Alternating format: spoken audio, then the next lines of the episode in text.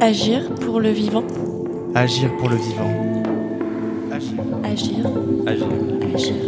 Agir pour le vivant. Agir pour le vivant.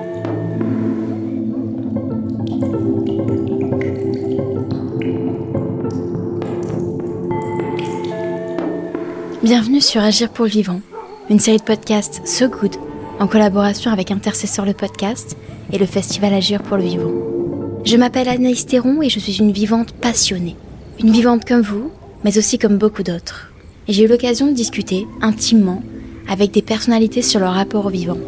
Des personnalités inspirantes qui réinventent et imaginent de nouvelles manières d'être et de vivre avec les autres, humains et non humains. Vous allez découvrir dans ce podcast des histoires de vivants et de vivantes qui ont appris au fur et à mesure et qui apprennent encore à s'émerveiller, à porter attention et à cohabiter avec la vie qui nous entoure. Dans ce nouvel épisode, vous allez entendre une discussion que j'ai eue avec Cyril Dion, auteur, réalisateur, poète et militant écologiste. Cette série, c'est pour vous inspirer et vous engager. Parce que franchement, qu'on se le dise, qu'est-ce que c'est beau et précieux la vie. Je vous souhaite une bonne écoute. Alors, quel vivant je suis C'est une question très profonde. Hein. Je, je, pense que je sais pas. Enfin, j'ai pas l'impression que je suis capable de le définir pour le moment. En revanche, euh, je sais que c'est quelque chose qui me préoccupe grandement, quoi. C'est-à-dire que depuis que je suis gamin, le fait d'être le plus vivant possible, de donner le plus de sens possible au fait d'être vivant, c'est quelque chose qui me qui me travaille beaucoup. Et je vois bien que ça se produit sur plein de plein, dans plein d'espaces différents. C'est-à-dire que ça se produit à la fois euh, dans le métier que je fais, dans euh, la relation avec mon propre corps, dans la relation avec euh, avec les arbres, avec les animaux, avec les, éléments, avec l'essence, la, la, la, sensorialité, quoi. Et puis, euh, dans la tête, encore une fois, c'est ça, qui est assez marrant parce que c'est le même mot en français, c'est-à-dire que ça passe par nos sens et ça passe par le sens qu'on essaie de donner. Moi, je suis un grand, un grand obsédé des récits et du fait que nous, les êtres humains, on passe notre temps à construire des histoires et on, passe notre temps à raconter des histoires ou à écouter des histoires pour donner du sens à ce qu'on vit, à nos expériences, qui sont tout le temps fragmentées, subjectives, partielles. Et, et ça, c'est une source pour moi de, d'interrogation perpétuelle. Je, je suis pas sûr que je suis capable de. Eh, mais est-ce qu'il y a des choses qui te font te sentir profondément vivant? Ah bah oui. Il y, en a, y en a plein. Euh, par exemple, euh, moi, je, marche beaucoup dans la forêt. C'est ce que je fais en général quand je suis hyper stressé ou quand euh, j'arrive plus à organiser mes pensées. Et donc j'ai des moments comme ça qui sont presque des, les, orientaux diraient de, satori, quoi. C'est comme d'éveil, quoi. Où tu te retrouves euh, face à un paysage ou Parfois, je fais du, je fais du tree hugging, ça m'arrive, euh, d'embrasser les arbres. Et où t'es profondément là, t'es complètement là. Et tu sens justement ton corps, tu sens les éléments autour de toi. T'as l'impression d'être dans une forme d'osmose avec euh, tout ce qui t'entoure. Ce qui peut t'arriver quand tu fais l'amour avec quelqu'un aussi et que c'est très fort. Ce qui t'arrive quand, euh, moi j'ai deux enfants, euh, quand tu tiens ton enfant dans tes bras pour la première fois, t'as l'impression que t'as médité dans la montagne pendant trois semaines. C'est une espèce de... T'es ramené à l'instant présent de façon extraordinairement puissante. Euh... Ouais, ça, fait partie. Après, il y en a plein d'autres. Hein, quand ça peut m'arriver quand je, quand je crée ou quand je suis face à une œuvre d'art qui me bouleverse, mais c'est vraiment profondément lié à chaque fois à la qualité de présence au fait d'être très présent, d'être complètement dans l'instant. Tu parlais de la sensorialité, le fait de ressentir les choses. Comment est-ce que tu... Parce que c'est quand même quelque chose qui n'est pas forcément inné, ou alors peut-être que tu penses que c'est inné et ça peut être une discussion, mais comment est-ce qu'on on apprend à ressentir les choses? Euh, Je pense qu'on ressent les choses de façon spontanée. Et j'ai plutôt l'impression que on met des couches successives de, où on s'anesthésie un peu, par protection. Particulièrement quand on est. euh, Enfin, maintenant, il y a plein de vocables. Je sais pas si c'est hypersensible ou très sensible. Ou... En tout cas, moi, je j'ai tendance à ressentir les choses de façon un peu exacerbée et hum, trop fort. Donc, on- bah, j'ai quand même essayé hum, d'apprendre à me protéger au fur et à mesure de quand j'ai grandi. Surtout quand t'es enfant, tu as l'impression d'être euh, comment dire, de subir tout. Donc, euh, de- il faut que tu trouves des, des moyens de, de créer des filtres, de créer des étapes, de, de créer des moments de choix aussi, te dire est-ce que j'ai envie de ressentir ça très fort maintenant? Euh, Tu parlais tout à l'heure de quand tu as vu euh, Animal hier soir et que tu dis ça je sais ce que ça me fait donc hop, je mets une barrière. Donc je pense que c'est une, une forme de respiration entre l'intérieur et l'extérieur en permanence et que tu, as, que tu, que tu construis.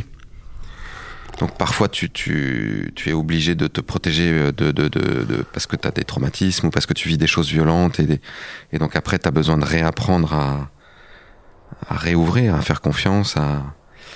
Mais, euh, mais en tout cas ça passe toujours, encore une fois, pour moi, par l'attention. Avoir une qualité d'attention la plus importante à, à ce qu'on est en train de faire, à ce qu'on est en train de voir, à ce qu'on est en train de manger, à ce qu'on est en train de lire.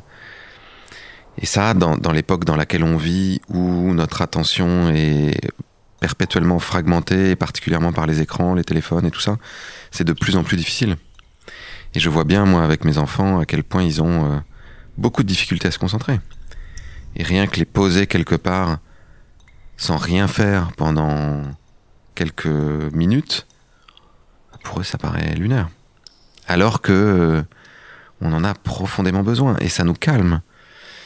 Il y a des, des études euh, qui sont faites notamment sur le, euh, la méditation et le, le- les hormones du stress qui descendent, le rythme cardiaque qui ralentit.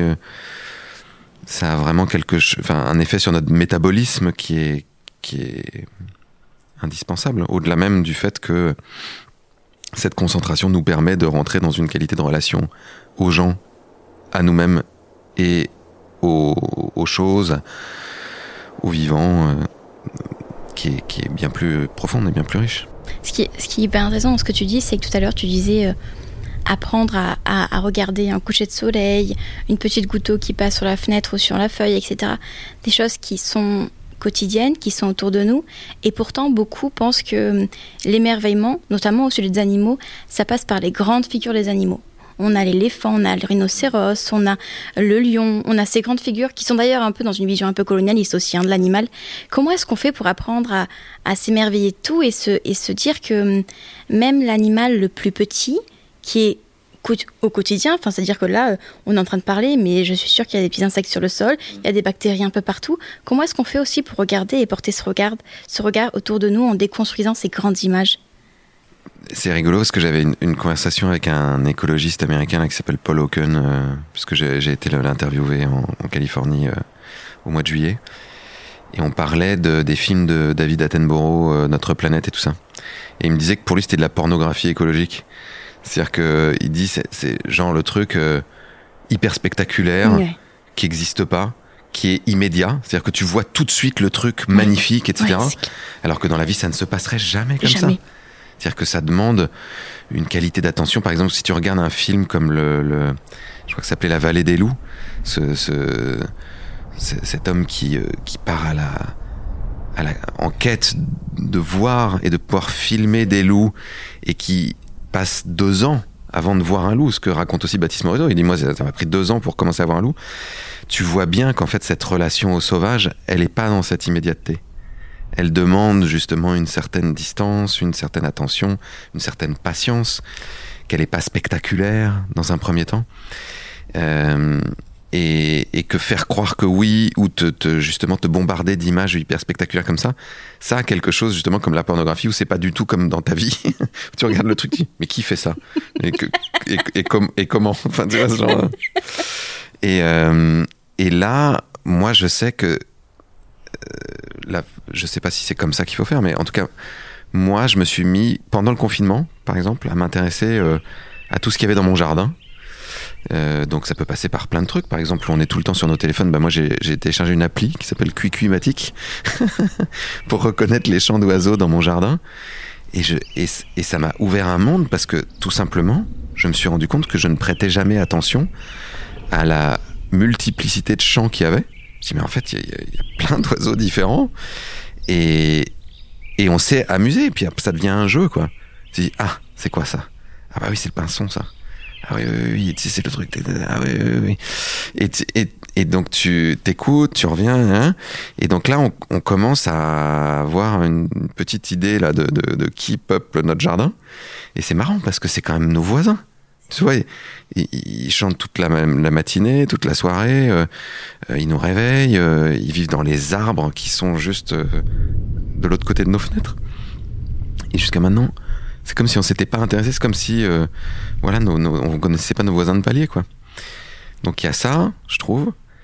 Et, et, et, quand tu rentres justement dans cette qualité d'attention et que c'est pas simplement de l'attention, mais que ça commence à devenir aussi de la curiosité euh, intellectuelle, c'est de dire, bah tiens, euh, à quoi il ressemble et euh, qu'est-ce qu'il a comme type de comportement? Ah bon?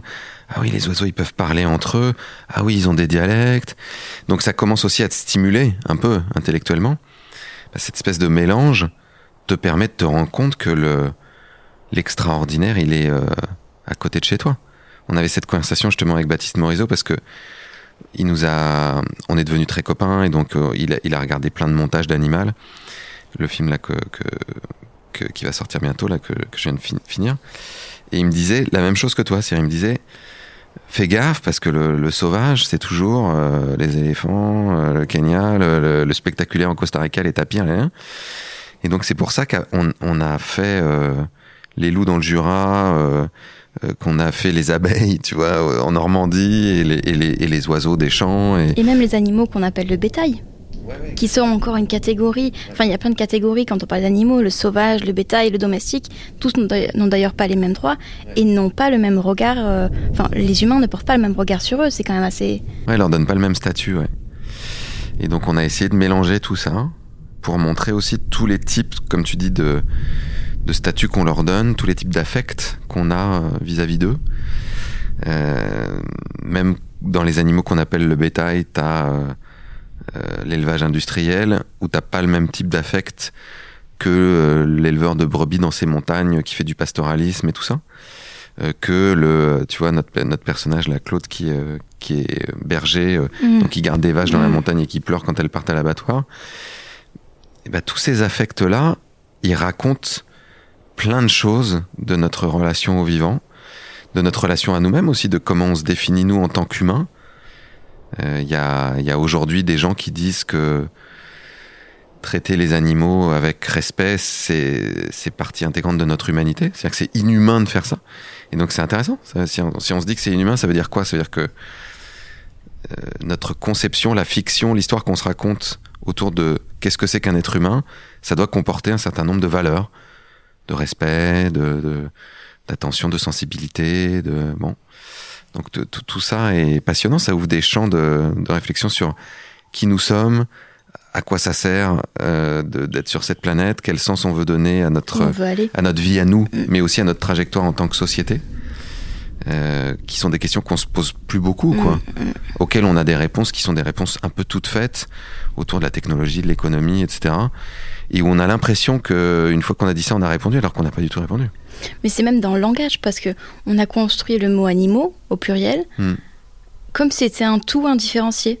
Ouais. Alors qu'en fait, il y a, y a- il y a des espèces tellement différentes, il y a des choses tellement différentes. Il y a les humains et d'un côté il y a les animaux et du coup il y a cette dichotomie qui fait que on fait pas partie d'un tout. Hmm. Comment est-ce que toi tu te sens vivant parmi les vivants? Comment est-ce que tu arrives à te, à te ressentir parmi ce tout? J'aime bien ce que dit Baptiste, là encore, euh, quand il dit qu'il est multispéciste, au lieu d'être euh, spéciste ou antispéciste, qui est encore une fois genre euh, comme s'il y avait que deux catégories.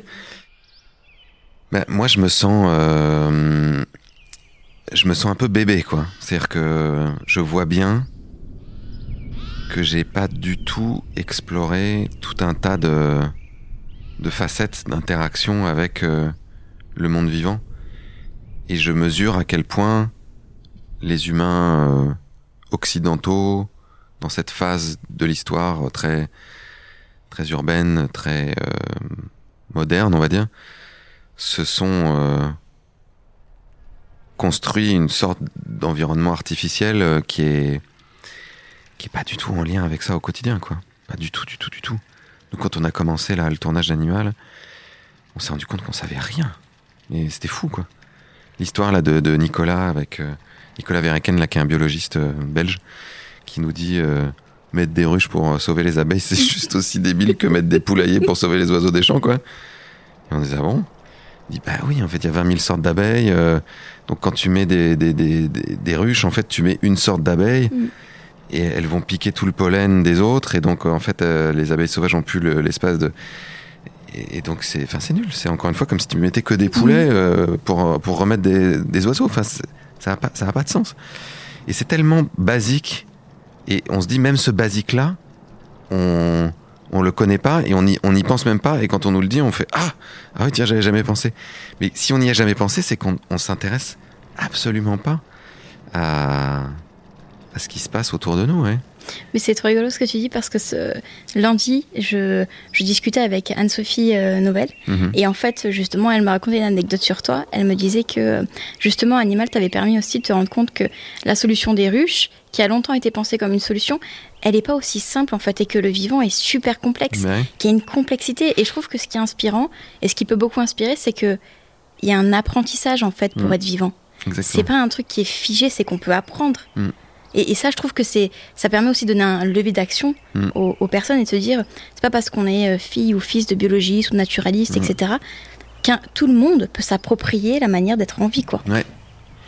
Bah, c'est vraiment le l'histoire qu'on essaie de raconter avec Animal. C'est de- cette trajectoire de, de Bella et Vipoulane qui ont 16 ans, si tu veux, qui au début sont des militants d'ordinateur un peu, tu vois, sur Twitter, euh, sur Facebook, euh, sur WhatsApp, euh, qui vont faire des marches, puis qui se disent bon, euh, c'est pas c'est pas satisfaisant, c'est pas suffisant, qui après vont, vont sur le terrain en se disant bon, euh, il faut qu'on s'y mette quoi, pour de vrai, de façon plus concrète et qui sont dans une démarche qui était aussi la mienne hein, au moment de demain de solutionniste, tu vois. Ah, on va trouver des gens qui ont une solution et on va répliquer ça et ça va marcher, ça va changer le monde quoi. Et qui au bout d'un moment se rendent compte que ah bah c'est euh, c'est plus compliqué en fait, merde. C'est euh, et, et- et c'est exactement si tu veux la situation dans laquelle on est en ce moment. Les débats qui sont hyper binaires, les éoliennes, Mm. le- les réacteurs nucléaires. Oui, mais les éoliennes c'est intermittent. Oui, mais les éoliennes ça gâche les paysages. Et puis, euh, hein. et en fait, on regarde pas le truc dans sa complexité. Par exemple, euh, on voit bien qu'on on va sans doute avoir besoin d'utiliser l'énergie du vent. Peut-être qu'il y a des moyens de l'utiliser de façon plus intelligente, avec des éoliennes qui n'ont pas des grandes pales comme ça, qui sont peut-être plus circulaires. Bon, j'en sais rien. On a besoin aussi de penser cette transition énergétique par rapport au vivant. Je discutais avec euh, un, un- un biologiste de, de l'ONF qui me racontait que à cause des éoliennes, il y avait un type de chauve-souris Mhm. qui avait disparu. euh, Les oiseaux migrateurs. Oui, mais là, c'est vraiment les des chauves-souris. Je sais plus si c'est les.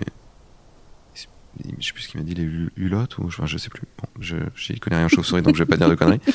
Et ces chauves-souris sont des prédateurs des hannetons. Et donc, dans la région en question, et notamment euh, pas, loin de Paris, à Rambouillet et tout ça, comme il y a plus ces chauves-souris, bah, il y a plein de hannetons et ils bouffent la forêt. Et donc, il me disait, à cause des éoliennes qu'on a mis un peu partout, il y a des pans entiers de forêt qui sont en train d'être décimés. Et comme on met des éoliennes pour trouver une solution au changement climatique, avoir des forêts qui disparaissent, ça, ça nous aide pas non plus. Donc si on réfléchit pas de façon complexe justement et en intégrant tous les paramètres, on risque de faire des conneries aujourd'hui dont on se rendra compte dans 10 ans euh, et on n'a pas tellement 10 ans à perdre. Et c'est ça qui est passionnant quand on se met à s'intéresser au vivant, c'est que ça nous oblige à rentrer dans cette, dans cette exigence d'écosystème, Mm. De complexité. C'est, pas, pas forcément de complication, mais de complexité au sens où il y a beaucoup de paramètres, beaucoup de diversité. Et, c'est justement cette diversité qui non seulement fait le sel de la vie, mais qui permet aussi aux écosystèmes d'être résilient, de, de, de, de, durer dans le temps. J'avais une discussion qui est trop intéressante sur la complexité, c'était euh, les relations entre humains et entre humaines sont complexes.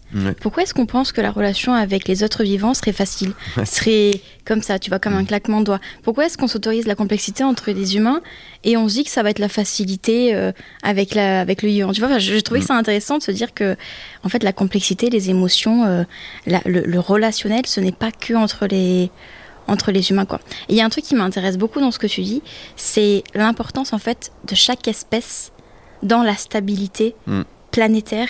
Est-ce que toi, tu as, un exemple à partager? J'en ai en tête hein, dans, le film, mais je veux que, je veux que tu puisses nous partager.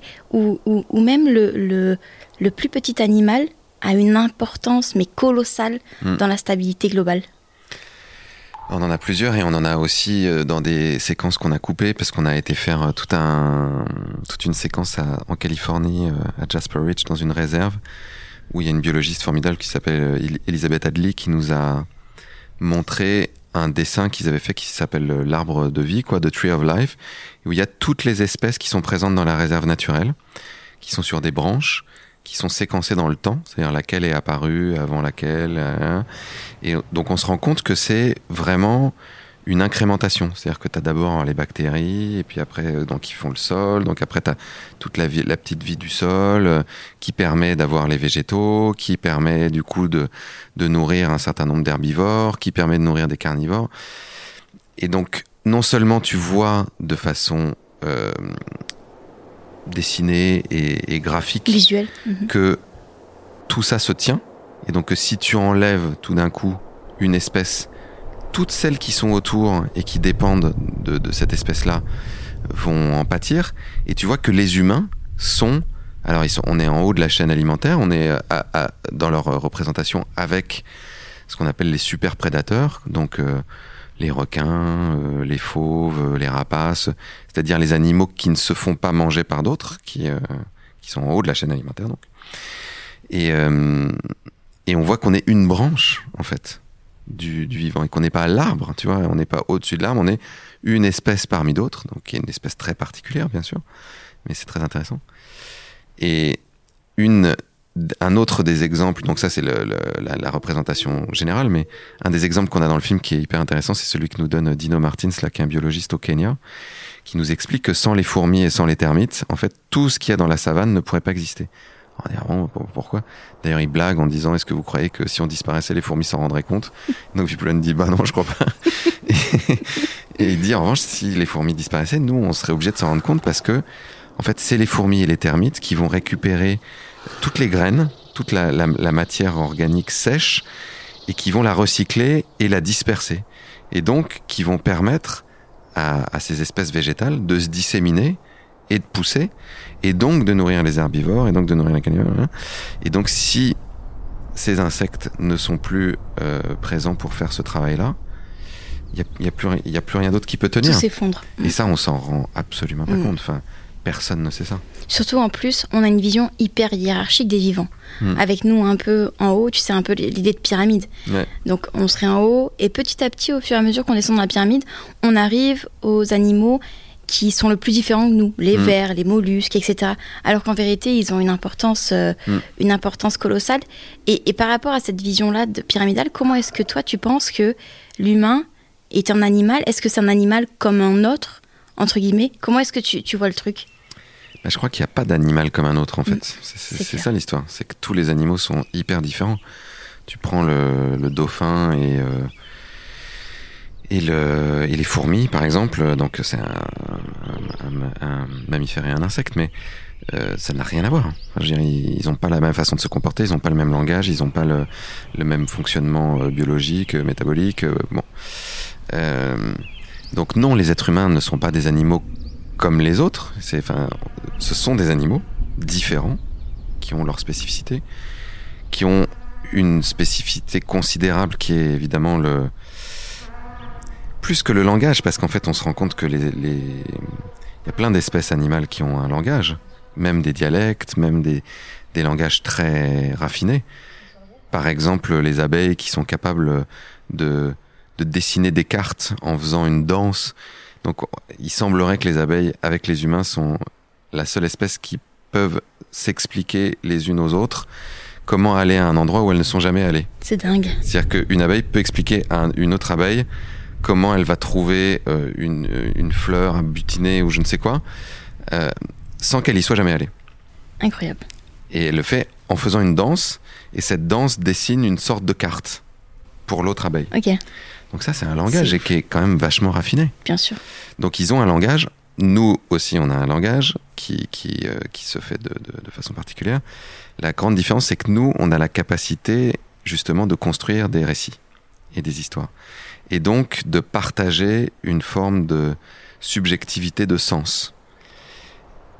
Donc de construire des, des, modèles de coopération entre nous qui sont extrêmement vastes, beaucoup plus vastes que dans le monde naturel, parce que il y a, y a une forme de d'optimum dans la nature, c'est-à-dire que au-delà d'un certain nombre de fourmis dans une fourmilière ou dans une de termites dans une termitière ou d'abeilles dans une ruche, il y a une il y a une scission quoi. C'est-à-dire qu'on va faire une on va essaimer, on va faire une deuxième ruche, on va faire une deuxième fourmilière, etc.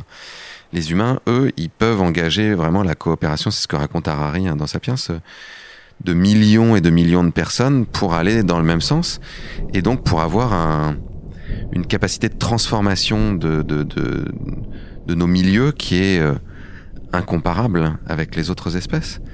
Et donc ça, c'est une spécificité énorme qui est vraiment à double tranchant et qui est en train de se retourner un peu contre nous là et qui, pour le, pour le coup, nous différencie de façon assez radicale avec euh, tout un tas d'autres espèces, même si euh, on se rend pas toujours compte que les autres espèces, et notamment les, super prédateurs, ont une influence sur le paysage considérable. Et quand tu commences à comprendre ça, c'est un peu ce qu'on disait tout à l'heure, c'est à la fois euh, hyper intéressant, passionnant, et à la fois c'est magique. Mm.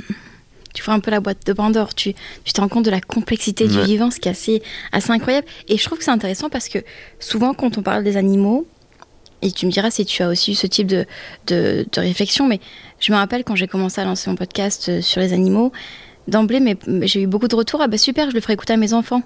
Ce truc où en fait ça concerne euh, que les enfants en fait. Le rapport aux, aux animaux, c'est vu comme quelque chose de très frivole, pas très sérieux. On a l'image du petit livre euh, Les animaux de la ferme. En plus c'est rigolo Ouais. parce que souvent tout le monde parle des animaux de la ferme. Tu vois cette, cette manière de catégoriser un peu les, les animaux et de les percevoir. Donc on a un peu ce rapport très infantilisant par rapport à, à la nature. Est-ce que toi c'est quelque chose que tu as vu aussi dans, dans, quand tu as produit Animal et dans tes rencontres, quand tu as commencé à parler du film, à aller chercher des... Ah bah, clairement, par exemple, euh, avec les, les partenaires du film, tu leur dis que tu fais un film qui s'appelle Animal, pour eux c'est un film familial. Mm. C'est pour les enfants, on va emmener les enfants. Et donc là, il y, en- il y en a en plus qui étaient euh, presque un peu euh, en colère, en disant oui, mais il y a des images très dures pour mes enfants, c'est pas possible, et puis il y a des sous-titres et tout ça. Je dis mais attendez les gars, j'ai jamais dit que c'était un film pour les enfants quoi. C'est un film qui interroge notre animalité, notre relation au vivant. euh, c'est pas parce qu'il y a animal dans le titre que c'est pour les enfants en C'est fait. clair, C'est fou. c'est clair. Et ça, Baptiste euh, en parle aussi, Baptiste Morisot, euh, en disant que c'est un des grands malentendus, vraiment, d'avoir réduit cette question de l'animal à un truc pour les enfants. Et donc, quand on, quand on grandit, quand on est devenu adulte, bah, ça nous intéresse plus. C'est ça. C'est un truc pour les gamins. Et c'est d'une telle, à la fois c'est complètement bête, mais c'est aussi d'une telle euh, ignorance crasse. Mm. Enfin, c'est exactement justement ce à quoi on a besoin de s'intéresser aujourd'hui. Et puis comme tu dis, c'est aussi réduit un peu à des images d'épinal, quoi. Ouais. C'est-à-dire euh, Babar euh, Mm. et le roi lion, quoi. C'est clair. Cette représentation des animaux dans l'art, je trouve qu'elle est, elle est, elle est passionnante. Et j'avais une discussion avec euh, Anne Simon qui travaille beaucoup sur euh, les représentations des animaux dans la littérature, etc. La construction du langage aussi, qui peut être parfois très violente. Tu sais, il y a plein d'expressions. T'es-tu comme une mule, euh, Ouais. même balance ton porc. Enfin, tu vois, plein d'expressions qui sont liées à, à l'animal et qui soit ont ce rapport assez infantilisant, soit alors euh, Dégradant. ouais. soit alors très violent. Moi, il y a un truc qui m'intéresse trop dans les imaginaires et je pense que ça peut être hyper intéressant d'en discuter. C'est il y a un truc qui m'a beaucoup marqué, c'est par rapport aux incendies. Il y a eu plein d'incendies là ces derniers temps. Il y a eu beaucoup de, de catastrophes, euh, de catastrophes vraiment très violentes. Et souvent dans les médias, on parlait des vies humaines qui Ouais. étaient, qui avaient péri ou pas d'ailleurs. Mm. Et très peu, à part quelques associations, parlaient des vies animales ou de la biodiversité qui avait péri avec elles. Mm. Com- qu- ça serait quoi un, un- un- un- un traitement médiatique ou en tout cas une communication de tous les vivants? Bah, tu vois, c'est ce qui s'est passé un peu en Australie, malgré tout. Mm.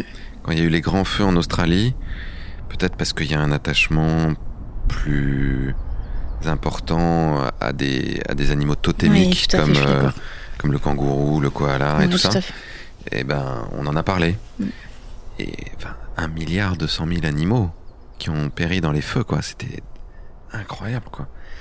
Euh, un nombre de poissons aussi, euh, avec les assèchements des rivières. Il y avait ces images, mais vraiment apocalyptiques, où on voyait des, des milliers et des milliers de poissons qui étaient dans un lit de rivière complètement asséché, morts. C'était affreux. Bah, ça devrait être ça, c'est-à-dire que ça nous demanderait déjà d'avoir un décompte, enfin un décompte. Il faudrait presque faire une forme de recensement, c'est-à-dire qu'on sache.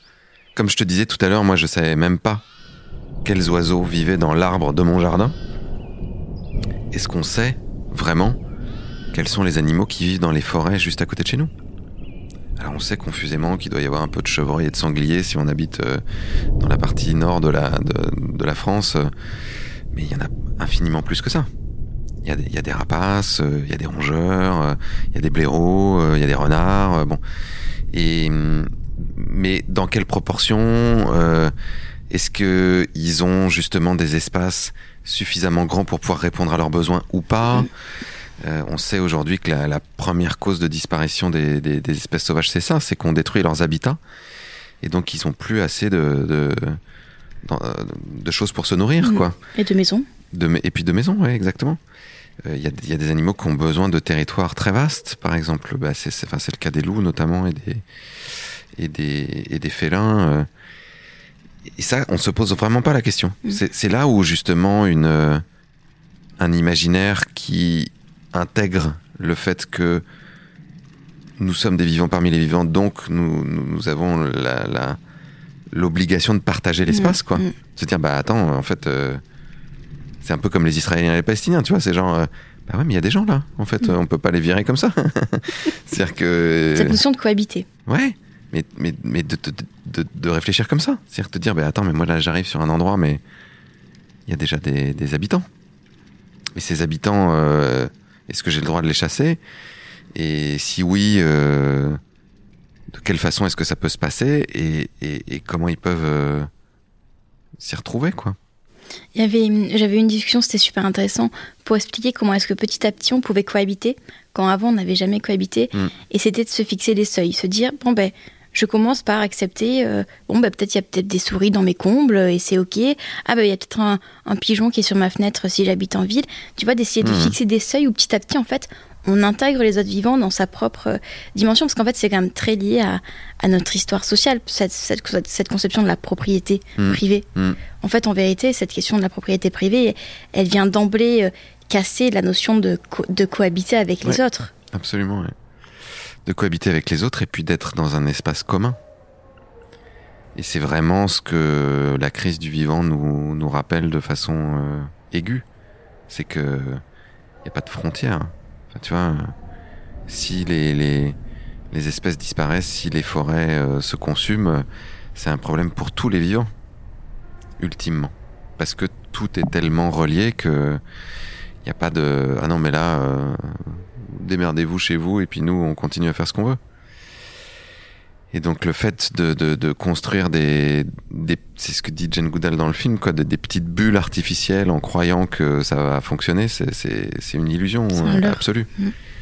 Donc euh, intégrer le reste des vivants, c'est pas simplement pour leur faire plaisir, c'est aussi simplement pour euh, regarder la réalité en face, c'est-à-dire euh, regarder le monde tel qu'il est et pas comme on voudrait qu'il soit ou comme on croit qu'il est.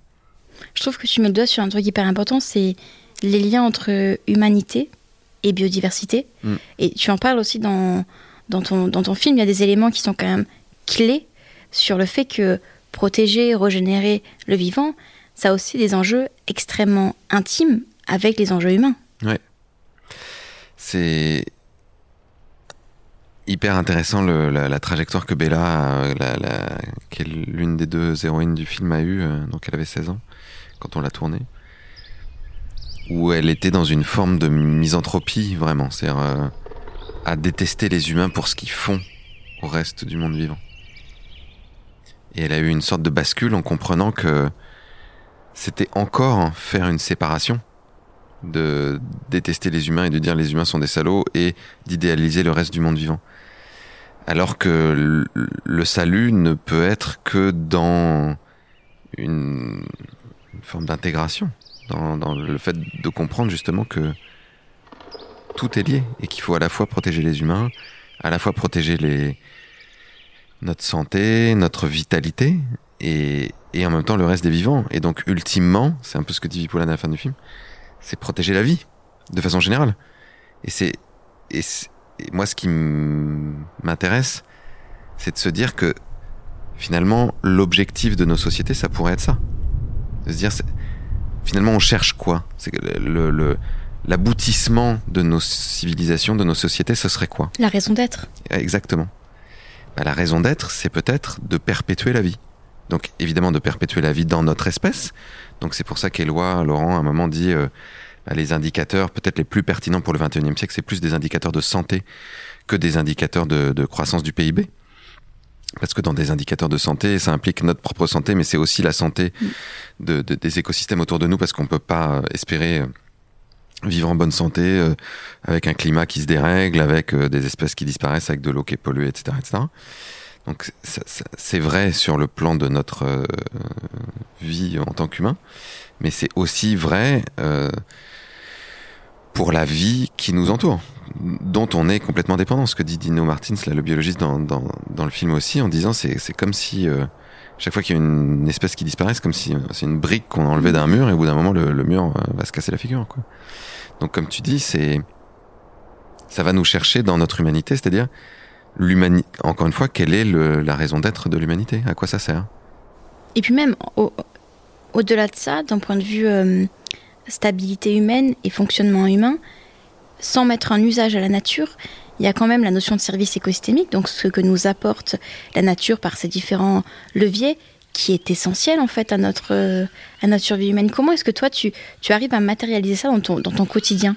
De, de voir ce que t'apporte euh, la nature Parce qu'en fait, il y a tellement de circuits longs, par exemple dans l'alimentation, qu'on a de plus en plus de mal à, à se rendre compte d'où ça vient mm. et comment est-ce que c'est lié. Comment est-ce que toi tu, tu te l'imagines et comment ça fait partie intégrante de ta vie? Bah, ça le faisait pas du tout, puisque je, moi, je suis né dans un environnement urbain et tout ça. Et, ça a changé depuis euh, trois ans et demi, où là j'habite dans un endroit où, euh, où j'ai un grand jardin et donc j'ai commencé à faire un potager. J'ai, je, récupère les eaux de pluie, j'ai, des grandes citernes pour récupérer l'eau. Euh, évidemment, je composte. Pour composter, bah, j'ai dû apprendre comment ça marchait un compost parce que à l'origine, je faisais comme tout bon citadin qui commence à faire un compost, c'est-à-dire je jetais mes restes alimentaires dans un, dans un récipient, puis je faisais rien d'autre. Donc un jour, j'ai, j'ai fait venir un copain comme ça. Parce que je dis, ah, c'est hyper chiant le compost parce que il y a des mouches partout, euh, ça pue. Il me dit, attends, montre-moi ton compost. donc je l'emmène, il soulève le couvercle, il me dit, ah, d'accord, donc ça c'est pas un compost, c'est un tas de merde. il me dit, toi, toi, ce que tu fais en fait, c'est, tu prends les restes de ce que tu as mangé, puis tu les mets là. C'est ça pour toi faire un compost, je dis. Bah ouais? alors ça marche pas du tout comme ça. Donc il m'a expliqué le truc de matière azotée, matière carbonée, donc enfin matière sèche, matière humide, en gros si on veut être encore plus schématique. Donc euh, au début il m'a dit bon bah mets de la paille, donc j'ai acheté de la paille. Euh, puis après il me dit mais regarde là t'as j'ai trois grands tilleuls dans mon jardin. Il me dit tes feuilles mortes là, tu les ramasses à l'automne, tu les stockes. Aussi tout le temps un peu des branches qui tombent, des petites branches de petits bois. Euh, tu gardes tout ça, bah, tout ça c'est de la matière carbonée. À chaque fois que tu vas acheter tes, tes, tes, tes, restes, bah, tu mets une poignée, en gros l'équivalent avec des feuilles mortes et euh, un peu de, ton bois euh, en petits morceaux quoi.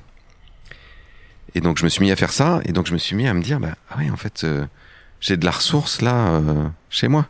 Pareil pour ces, derniers étés, alors c'est pas vrai pour l'été qu'on vient de passer qui a été hyper humide dans le nord, mais les trois étés d'avant étaient hyper secs. Là, c'est pareil. Je, regardais en me disant, euh, bah, si je dois faire simplement avec l'eau que je récupère des toits, euh, est-ce que je suis capable d'irriguer suffisamment? Euh, J'ai un petit bout de rivière, donc euh, irriguer suffisamment donc mes cultures, donc les trucs que j'essaie de faire pousser pour manger. Je me rends compte que c'est pas simple. Tu vois, que, que moments on n'y arrive pas. Là, par exemple, cette année, on n'a pas du tout de tomates. Ah, pareil. À cause de, enfin, voilà, l'humidité, mildiou, même dans ma petite serre, euh, pff, elles mûrissent pas, etc. Donc, du coup, tu sors d'une forme de virtualité où, euh, effectivement, les trucs arrivent tout cuits euh, dans, dans, dans, dans, dans un rayon de supermarché à, ok, qu'est-ce que ça implique d'avoir suffisamment d'eau, d'avoir de, de, de la nourriture, euh, de pouvoir recycler, composter. Donc, c'est quoi les mécanismes qui font que la matière se transforme? Et, et, et tout ça, c'est venu vraiment parce que euh, parce que je, je me suis mis à vivre dans un endroit où où je pouvais faire cette expérience-là, en fait. Et je, et je pense que ça, enfin, comme pour tout, en fait, et pour tout le monde, c'est beaucoup l'expérience qui nous qui nous amène à reconsidérer les choses. Et en même temps, ce que, ce que j'entends, c'est que, donc avant, tu étais dans un milieu plutôt urbain. Comment est-ce que tu penses que les urbains peuvent aussi se saisir de ça? Parce qu'en fait, en vérité, il y a, il y a des vraies questions d'inégalité d'accès à la nature. C'est-à-dire que tout le monde ne peut pas vivre les mêmes expériences. Comment est-ce qu'on peut faire pour s'approprier aussi ce rapport-là à la nature, créer cette relation-là quand on est urbain? Bah, je pense que ça passe par euh, de l'aménagement du territoire. Mm. C'est-à-dire que c'est pas uniquement euh, la responsabilité des habitants. Aujourd'hui, on a besoin que les villes qu'on habite soient euh, beaucoup plus réensauvagées. On a besoin d'y remettre des arbres, on a besoin d'y remettre des zones humides.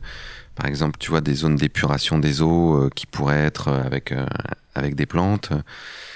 Euh, de la pot- potentiellement de, l'agriculture urbaine, euh, pas forcément pour nourrir les gens, parce que c'est souvent des, des quantités petites et c'est souvent euh, un malentendu Mhm. l'agriculture urbaine. Je leur dis mais vous n'allez pas nourrir les gens avec vos trois potagers. mais en fait c'est juste pour créer cette relation là. Mhm. Ce contact. Ouais, moi je me ne- mon potager me nourrit pas. Enfin, je, je- évidemment, je, je fais des patates, je fais des tomates, je fais des haricots, je fais des salades, donc je les mange. Mais ce que je veux dire, c'est que c'est pas l'essentiel de, de ma- Mais le fait de le faire crée quelque chose dans ma relation euh, au vivant et, et me permet de comprendre euh, mon interdépendance avec le avec le monde qui m'entoure de façon différente. Donc là aussi, les urbains, ils ont besoin de pouvoir faire ça. Donc ils ont besoin d'avoir des, es- des espaces expérientiels. Donc tu peux toujours te dire que tu peux euh, sortir de la ville, aller dans des fermes pédagogiques, etc. Mais si c'est au pied de chez toi, c'est quand même plus facile.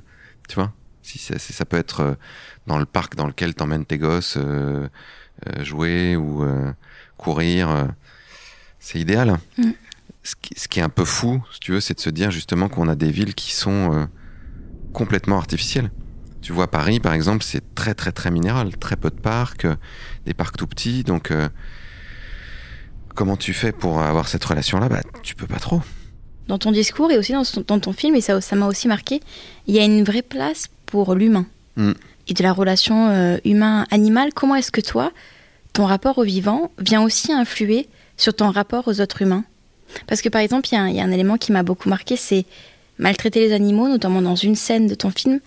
Maltraiter les animaux, c'est aussi maltraiter les humains. Si tu veux, pour moi, c'est ma relation au vivant maintenant, parce que je pense qu'elle a beaucoup évolué aussi en faisant ce film et tout ça. C'est accepter la complexité et accepter aussi que je comprends pas tout, que il y a de l'altérité, c'est-à-dire qu'il y a de la différence, et que cette différence n'a pas forcément besoin d'être gommée ou lissée, qu'elle a peut-être même tout intérêt à exister, parce que la diversité est fondamentale. Et avec les humains, pour moi, c'est la même chose. Accepter que la personne en face de toi, c'est un être complexe qui a ses propres structures euh, mentales, culturelles, euh, physiques, vivantes, euh, et donc que ça, ça doit pas forcément être simple, que ça doit pas forcément être facile, que ça demande un apprentissage, que ça demande de s'apprivoiser. C'est pareil avec les, les différences euh, culturelles, ethniques. En ce moment, euh, on voit une espèce de résurgence euh, de l'extrême droite, de, de, d'une idée qu'il faudrait se protéger des autres avec la petite phrase là de Macron de on va se protéger de l'immigration illégale, etc. Ça nous renvoie quand même à notre difficulté à accepter la différence, à s'en enrichir, à trouver des justement des, terrains de relations diplomatiques. Tu vois ce que dit Baptiste Morisot sur euh, construire des relations diplomatiques avec le reste du vivant, mais euh, construire des relations diplomatiques avec les humains aussi. On a beaucoup de mal à faire ça. Là, je vois toute l'expérience qu'on a fait avec la Convention citoyenne pour le climat. c'était quand même la preuve qu'on a beaucoup de mal à trouver un terrain d'entente pour tous ensemble se mettre d'accord sur la situation du monde, faire un constat commun, et à partir de ce constat commun, trouver des réponses. Là aussi, euh, en se concertant. Ah, on a vachement, vachement de mal à faire ça. On a tendance à se polariser sur des, positions.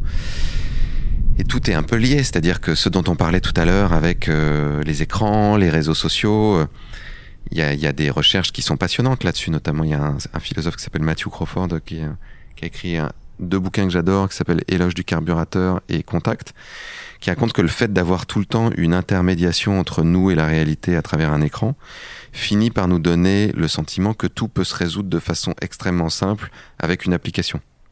Tu vois? Maintenant, tu as ton téléphone, tu te dis, bon, bah attends, euh, euh, me retrouver dans la rue, euh, application, mm. trouver un moyen de locomotion, application, me faire livrer de la bouffe, mm. application, voire même rencontrer, quelqu'un, Tinder, application, discuter avec des gens, bah, application. Hein, sauf que c'est à chaque fois dans une dimension dégradée. C'est-à-dire que c'est toujours quelque chose un peu mécanique. C'est-à-dire que une conversation, je le vois avec mes enfants, par exemple, qui se font des, qui se font des vocaux en mm. permanence. Je dis, mais pourquoi tu, pourquoi vous appelez pas? Bah, parce que comme ça, on n'est pas obligé de, en gros, on n'est pas obligé de se faire chier avec la conversation. Mm. C'est-à-dire qu'on peut s'arrêter quand on veut. On se dit un truc, puis l'autre répond éventuellement, mais on rentre pas dans un dialogue, justement, qui demande de s'ajuster l'un à l'autre. On n'a plus besoin de s'ajuster.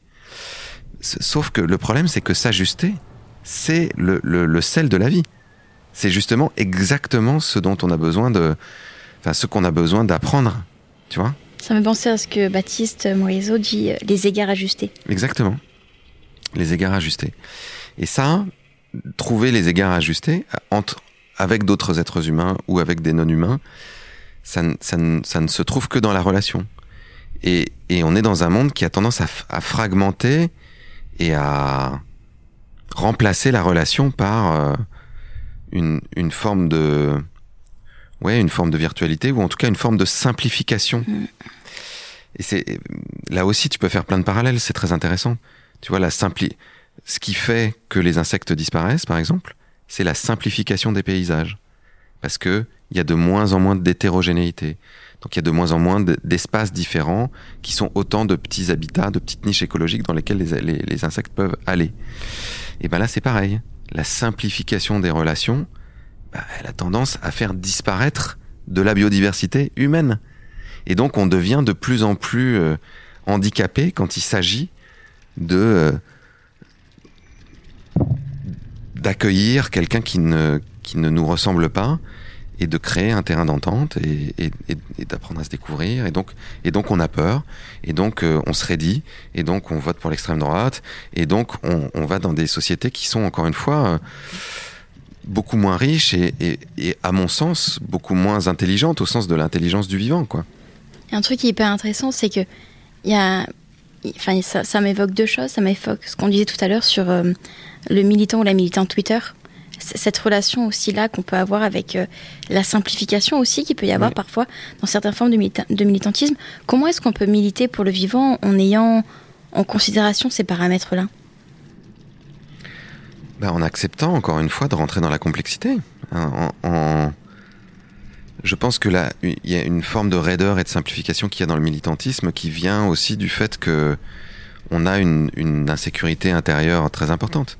Donc plus on se sent soi-même en insécurité, plus on a tendance à se raidir sur des points de vue et, à ne pas accepter d'être remis en question parce que si notre opinion est remise en question, on a l'impression que c'est nous qui sommes remis en question de façon globale et donc on vaut plus rien et donc on s'accroche à des points de vue de façon euh, presque hystérique euh, euh, pour des mauvaises raisons simplement parce qu'on n'est pas bien dans ses baskets. Alors que on peut avoir, si on, si on arrive à avoir un peu plus de sérénité, ben, on peut accepter en fait de pas tout savoir, de pas tout comprendre, et puis de penser quelque chose à un moment, et puis en fait de découvrir plein de choses qui nous amènent à reconsidérer, à nous dire ah bah en fait euh, ce que je pensais il y a un an ou il y a six mois, euh, j'ai évolué parce que j'ai appris plein de trucs, et que c'est le c'est le principe de la vie d'évoluer. Moi, je même dans mon militantisme il y a plein de choses que pour lesquelles je pense plus la même chose qu'il y a 5 ans ou qu'il y a 10 ans. Parce que simplement j'ai j'ai appris des trucs et j'ai rencontré des gens et j'ai j'ai compris que c'était plus justement plus compliqué ou plus complexe que ce Mhm. que j'imaginais au départ et, et que j'étais un peu dans une forme de simplification et et c'est pas grave. Enfin, je veux dire, il y a pas de honte à avoir. On, on est tous euh, sur un chemin, on apprend et puis euh, et puis encore heureux. Mhm. Si on essaie tous avec la science infuse, ça serait chiant la vie. Si si, si, si c'était pas un chemin d'apprentissage. Et c'est pour, pour, pour finir, enfin c'est mon avant-dernier sujet. Comment est-ce que tu fais pour garder l'énergie de militer? Je, je pense à beaucoup de personnes qui par- par- parfois peuvent se sentir résignées ou impuissants. Comment tu fais pour garder de l'énergie et garder de la, des ondes positives dans ton militantisme et dans toutes tes productions? Bah, en essayant d'être euh, le moins militant possible, justement. C'est-à-dire que pour moi, la seule façon de garder de l'énergie, c'est de faire euh, des choses qui nous passionnent. C'est de faire, euh, faire ce qui te fait vibrer. Les dynamiques contre lesquelles on se bat, c'est des dynamiques euh, mortifères. Tu vois, la disparition des espèces, le climat qui change. Donc il faut y opposer des dynamiques de vie si t'es en permanence dans une espèce de d'énervement, de tension perpétuelle qui euh, qui se qui s'auto-alimente, je pense à ça parce que j'avais une copine qui me racontait ça que son que son mec était là avec le Covid euh, et le pass sanitaire et tout dans une espèce de colère qui s'auto-alimente en permanence. C'est affreux. Mm. Tu te dessèches, tu te déprimes, tu tu deviens aigri. euh, je pense que c'est le contraire. Je pense que la, la véritable euh, révolte, c'est de refuser les logiques mortifères pour aller vers des logiques de vie. Tu vois, par exemple, refuser d'aller euh, travailler juste pour gagner de l'argent.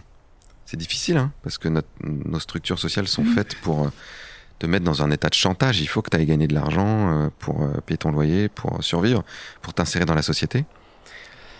Bah, de refuser que ça, ça conditionne le sens de ta vie, c'est hyper révolutionnaire comme et en même temps si tu y arrives, c'est extrêmement nourrissant parce que tous les matins, tu te lèves pour faire des choses qui te passionnent, t'essayes de trouver du sens et tu essaies d'être de plus en plus vivant. Donc moi c'est ça que j'essaie de faire. Et quand je vois que je bascule dans des trucs trop militants, au bout d'un moment, ça, je, je me sens complètement desséché Mhm. et je reviens vers euh, moi c'est la création, enfin le- la création artistique, mais ça peut être plein d'autres choses. hein.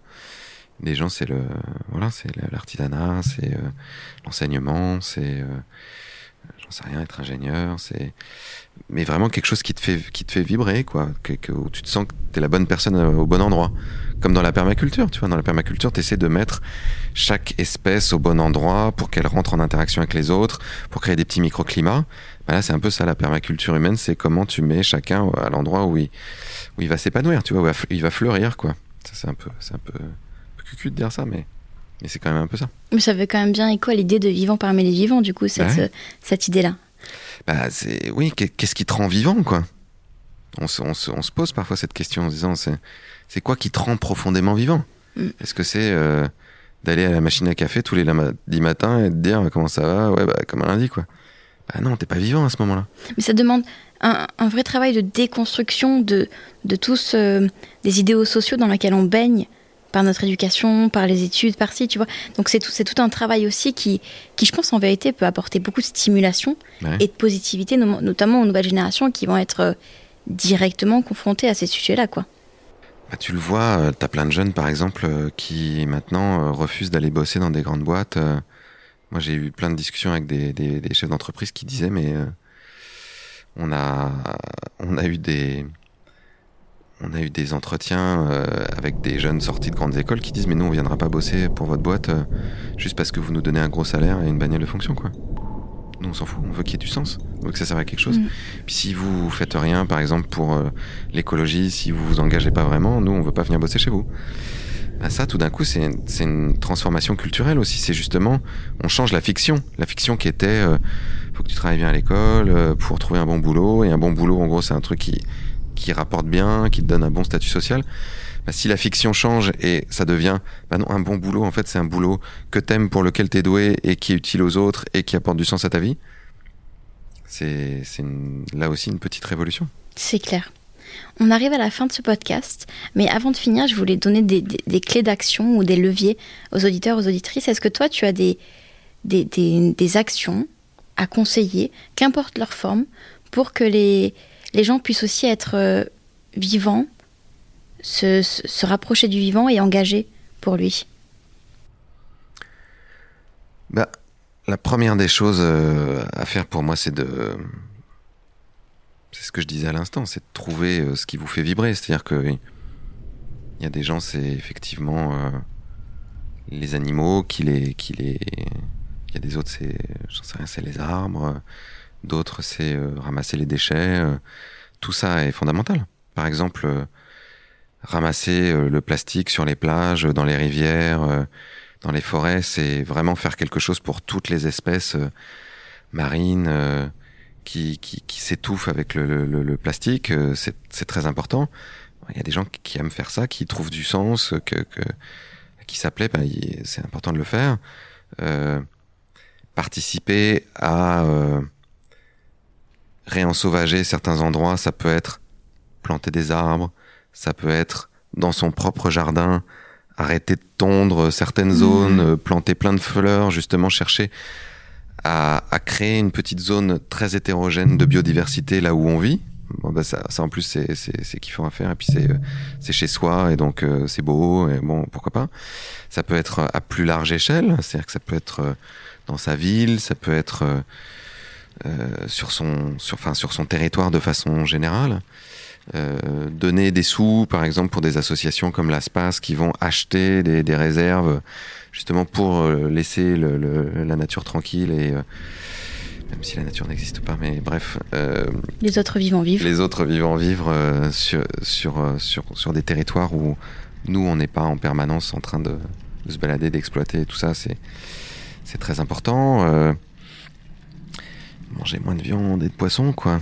Parce que ça, on sait que ça a un impact considérable à la fois sur euh, euh, les forêts euh, les océans, parce que on déforeste beaucoup pour faire pousser du soja et du maïs pour, pour nourrir les animaux d'élevage.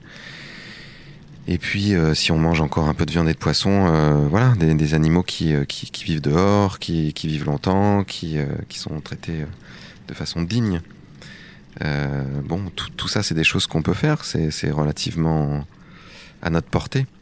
Et on peut le faire d'autant plus qu'on y trouve du sens et, et, et du plaisir aussi. Merci beaucoup Cyril Dion pour cette discussion que j'ai trouvée vivante. Chouette alors.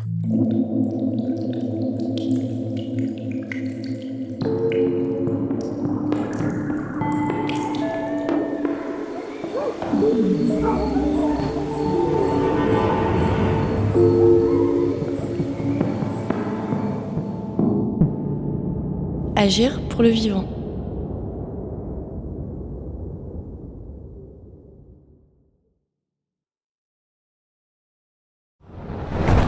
On peut faire tellement plus.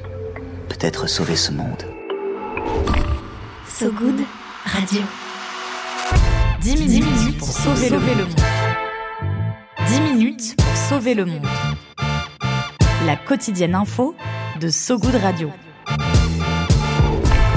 Salut, je m'appelle Diane Poitot. Et moi, c'est Romain Salas. Accordez-nous 10 minutes et on vous donne de quoi sauver le monde. La quotidienne info de So Good Radio qui vous veut du bien. Un tour du monde de l'actualité. De Kuala Lumpur à Saint-Etienne jusqu'à l'Antarctique. Des tortues étoilées enfin protégées aux résidences d'artistes en hôpital psychiatrique. En passant par la défense des personnes transgenres au Minnesota. Bref, on parle de tout. Des infos les plus positives du jour, de celles et ceux qui essaient de rendre notre monde un peu moins pire. Ça s'appelle 10 minutes pour sauver le monde. Retrouvez-nous sur toutes vos plateformes d'écoute préférées. Vous allez voir, ça met la pêche. Super pêche 10 minutes, 10 minutes pour sauver le monde.